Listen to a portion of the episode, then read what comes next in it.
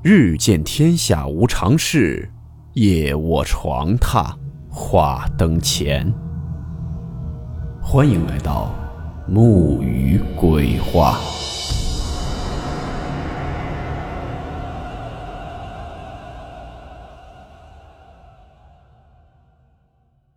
大家好，我是木鱼。今天的故事来自网友怀民安分享。故事名称：人破夫炭。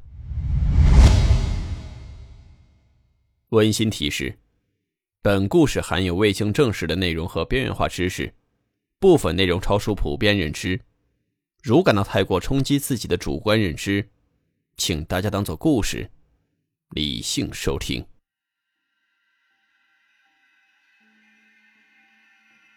民间传说，自缢而死的人怨气极重。这股怨气呢，会在死者脚下的土地中生出一块夫炭。虽然这个说法未经科学证实，但在《本草纲目》《方物志》等书籍中都有过记载。今天的故事便与此物有关。事情呢，发生在二零一三年，福建省一个叫做万安的小镇上。那年暑假的时候，学校把一棵老树给砍倒了。小安几个孩子呢，肯定不会放过这么好玩的事情。树被砍走之后，就只剩下那个巨大的树桩。小安几个人便在这树坑里面寻找着可以拿来玩的东西。忽然的小安就发现，这树坑中好像有个什么东西。他赶忙伸手在里面摸索了半天，掏出来一看，是一块黑漆漆的圆球。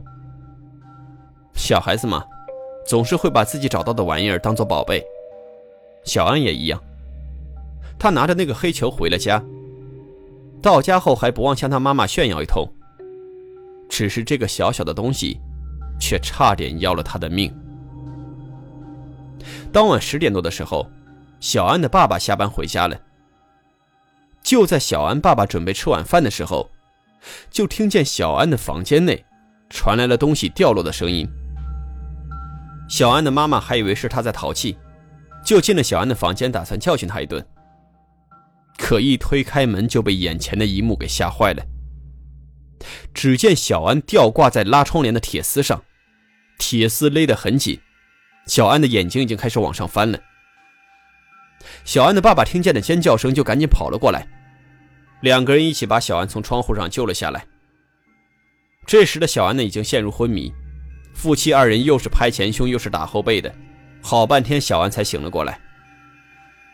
醒过来的小安说：“梦见了一个女鬼要勒死自己。”可是夫妻二人只是以为小安得了梦游症。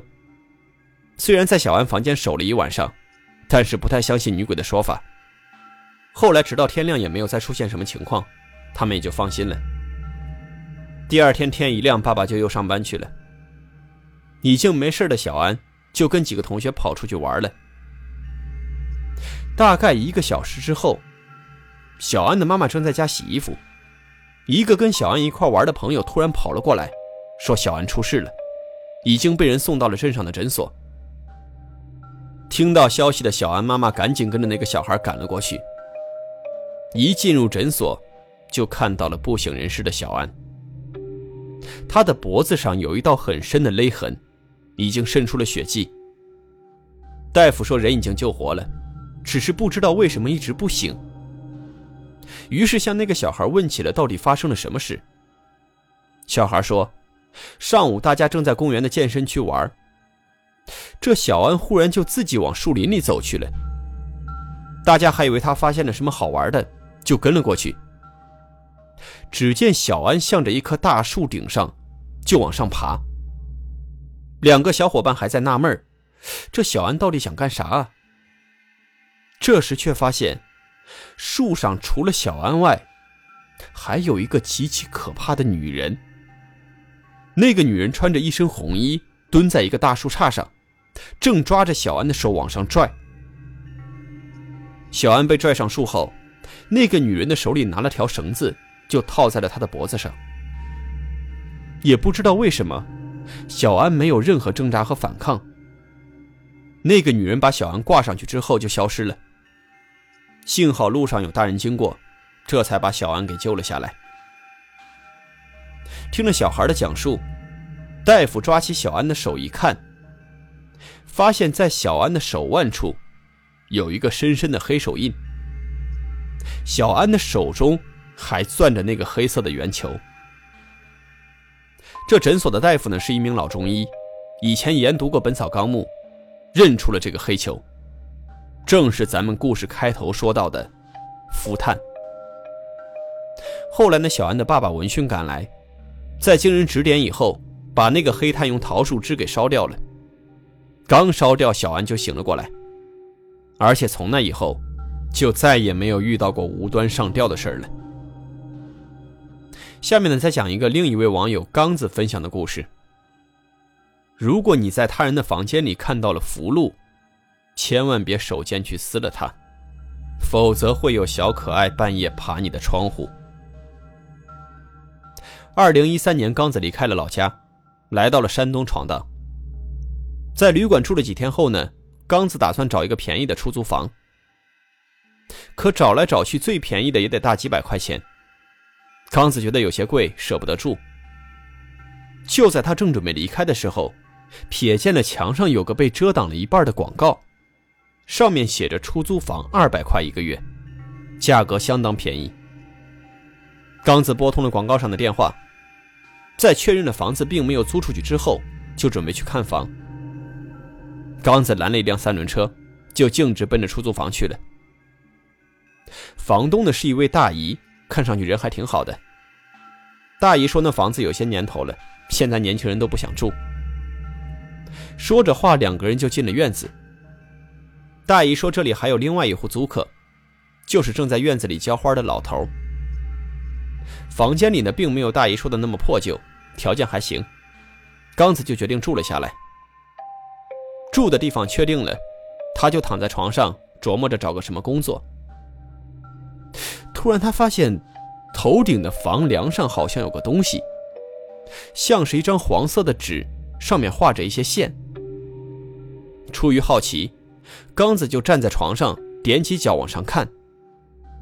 能看到房梁上贴着一张黄纸，上面写着认不出来的字，就像是香港僵尸片里抓鬼用的那种符箓。刚子呢根本不信这些，觉得都是骗人的东西，于是找了一根棍子，把那张符箓给挑了下来。他拿在手里看了看，上面的字呢基本上都不认识，于是就把那符箓揉成了一团，丢进了垃圾桶里。这终于有了自己的窝。刚子收拾完后，早早就睡下了。前半夜呢还睡得很香，可到了后半夜，刚子就觉得越来越冷，而且胸口还有些憋闷，就像是有什么东西压着一样。那感觉让他有些呼吸困难。于是他就坐起来，打算出去透透气。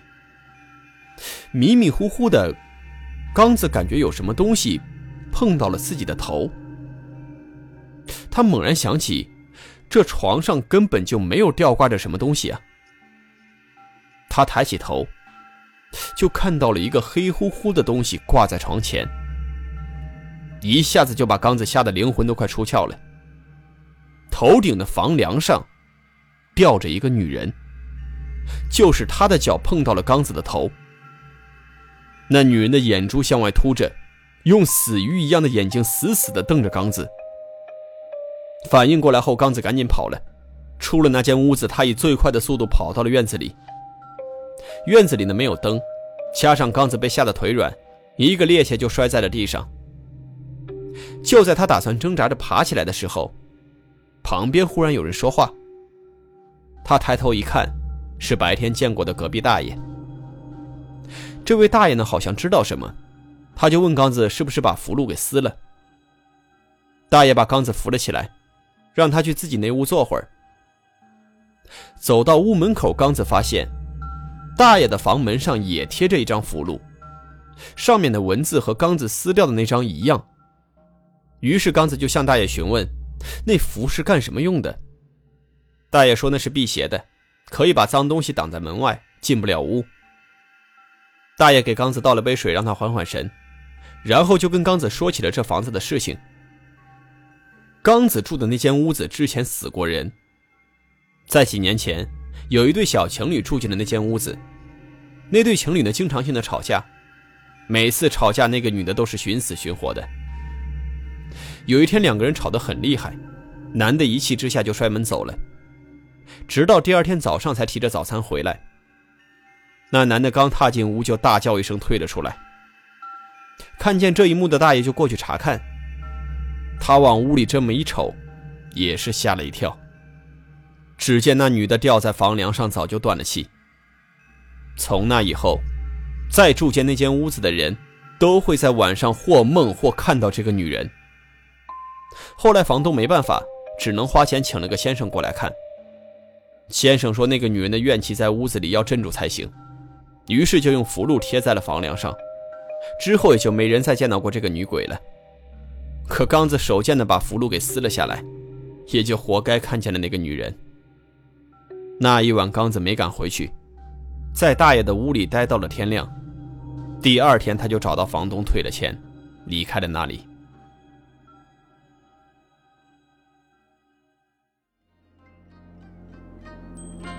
好了，我们今天的故事到此结束，祝你好梦，我们明晚见。